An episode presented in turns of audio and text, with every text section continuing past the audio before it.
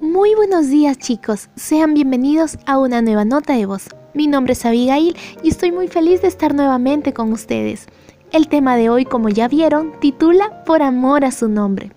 Te invito a abrir tu Biblia en Salmos 31.3, porque tú eres mi roca y mi fortaleza, y por amor de tu nombre me conducirás y me guiarás. El Salmo 31 es un salmo con aparentes contradicciones.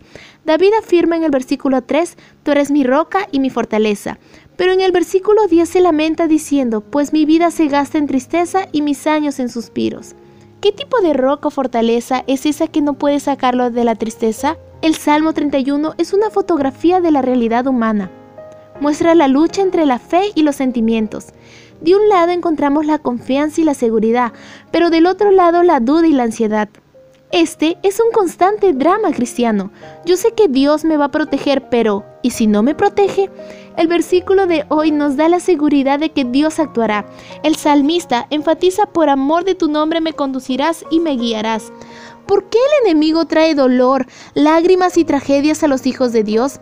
¿Acaso es obra de él? Claramente sabemos que Dios no castiga desde el cielo. No es que Él piense, este hijo se portó mal y voy a enviarle un castigo.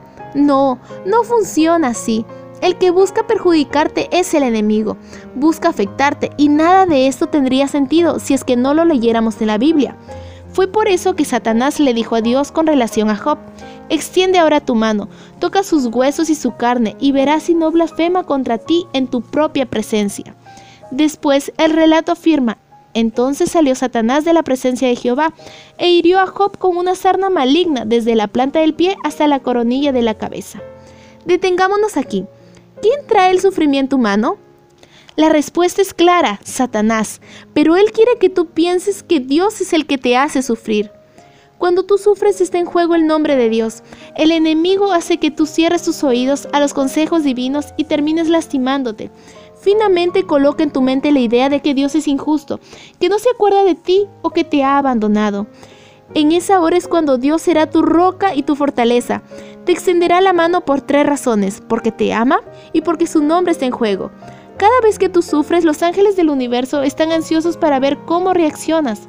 Con tu manera de reaccionar, estarás enalteciendo la misericordia divina o denigrando el carácter del Creador. Es claro, no hay que darle más vueltas al asunto. Dios siempre estará ahí para ti y para mí.